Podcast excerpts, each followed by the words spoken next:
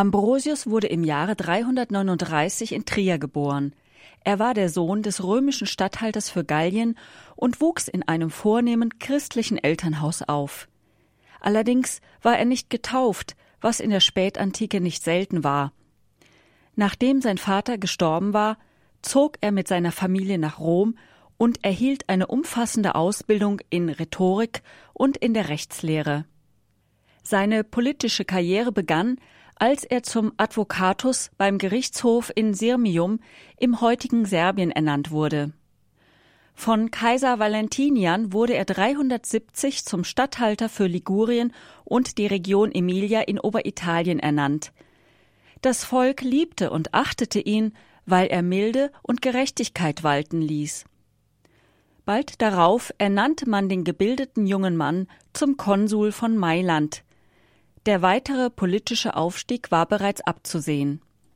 Das Bistum Mailand war, wie die übrige damalige Kirche, tief zerstritten zwischen Trinitariern, die die Lehre vom dreifaltigen Gott vertraten, und Arianern. Der Arianismus war eine christliche Irrlehre, die nach einem ihrer frühen Vertreter, Arius, benannt ist und die Gottheit Jesu bestreitet. Als 374 nach dem Tode des Arianers Auxentius eine Bischofswahl anstand, ging der allseits beliebte und geachtete Präfekt persönlich in die Basilika, wo die Wahl stattfinden sollte. Er wollte in dieser Krisensituation einen wahrscheinlichen Aufruhr verhindern. Der Überlieferung nach wurde seine Ansprache durch den Zwischenruf eines Kindes Ambrosius Episkopus Ambrosius soll Bischof werden unterbrochen und plötzlich einigten sich die beiden Parteien, einer höheren Eingebung folgend, auf den jungen Staatsbeamten und wählten ihn zum Bischof. Er war zu diesem Zeitpunkt noch nicht getauft, lebte aber im Katechumenat, einer mehrjährigen Lehr- und Einführungszeit in den christlichen Glauben, die normalerweise mit der Aufnahme in die Kirche durch die Taufe in der Osternacht abgeschlossen wurde. Wenige Tage nach seiner Ernennung zum Bischof erhielt er das Sakrament der Taufe. Wiederum acht Tage später, am 7. Dezember 374, wurde er unter Billigung des Kaisers zum Bischof von Mailand gewählt. Ambrosius wurde zu einem der beliebtesten und wichtigsten Bischöfe aller Zeiten. Sogleich verkaufte er alles Gold und Silber und gab den Erlös den Armen. Seine väterlichen Güter stiftete er der Kirche. Neben Predigt, Seelsorge und Lehrtätigkeit musste er selbst gründliche Studien betreiben. Lehrer geworden, bevor ich Schüler war, schreibt er, bin ich gezwungen, in dem Grade zu lernen, als ich lehre. Energisch verteidigte er die Rechte und die Unabhängigkeit der Kirche gegenüber staatlichen Übergriffen. Einer seiner bekanntesten Aussprüche heißt Der Kaiser steht innerhalb der Kirche, nicht über ihr. Große Schwierigkeiten bereitete ihm die Auseinandersetzung mit Justina, der Mutter des Kaisers Valentinian und ihren arianischen Anhängern. Kaiser Theodosius I. nötigte er, öffentlich Reue und Buße zu bekunden, weil er ein Massaker an Aufständischen in Thessaloniki angeordnet und 7000 Menschen im Zirkus hatte umbringen lassen. Im Jahr 383 hatte er schon den Vorgänger auf den Kaiserthron, Gratian, bewogen, die staatlichen Zuwendungen an den römischen Götterkult einzustellen und den Altar der Siegesgöttin Victoria aus der Kurie, dem Sitzungsgebäude des Senats von Rom, zu entfernen. 391 verbot der Kaiser auf Ambrosius Drängen alle heidnischen Kulte. Auch seinen Titel Pontifex Maximus, also seine priesterliche Funktion, legte Kaiser Gratian ab und erhob das Christentum zur alleinigen Staatsreligion. Dadurch wurde die Anerkennung des Christentums durch Kaiser Konstantin und dessen Monopolstellung nun endgültig unumkehrbar. Eine wichtige Stellung hatte Ambrosius auch in kulturellen Belangen seiner Zeit.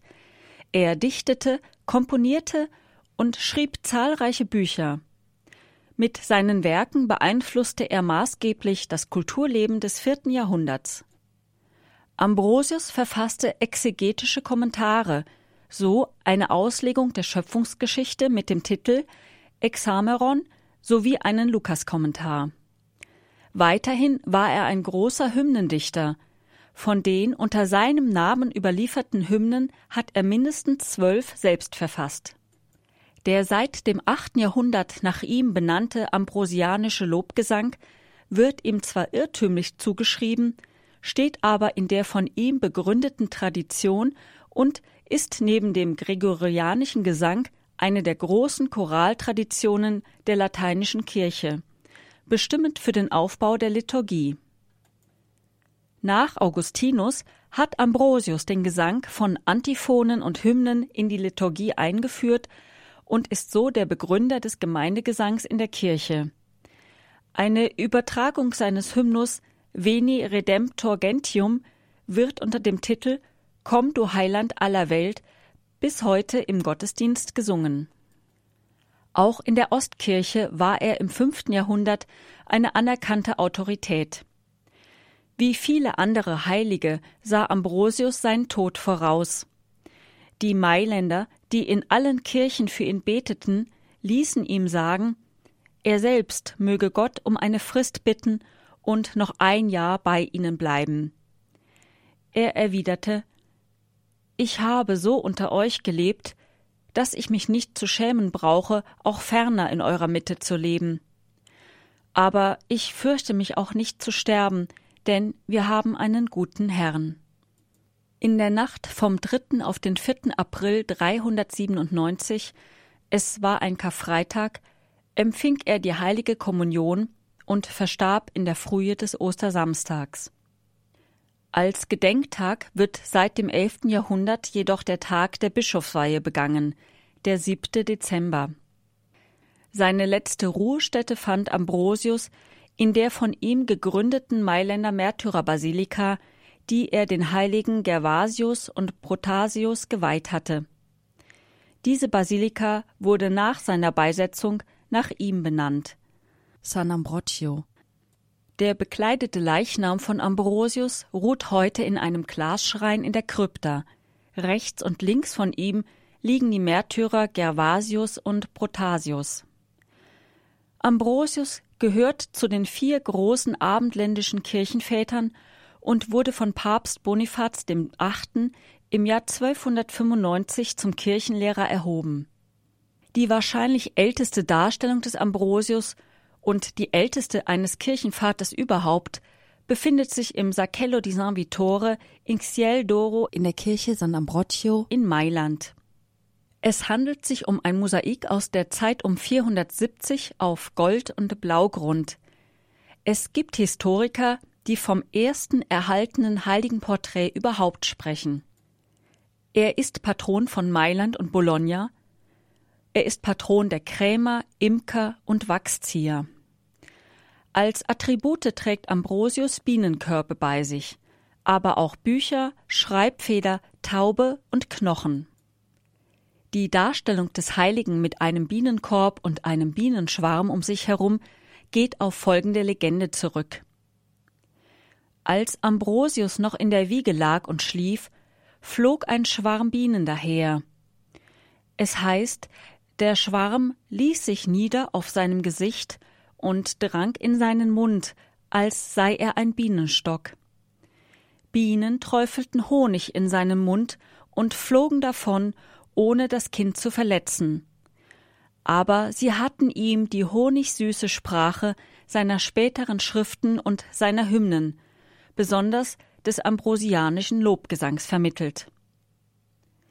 Die Bienen werden auch als Sinnbild der Beredsamkeit und der Gelehrsamkeit gedeutet.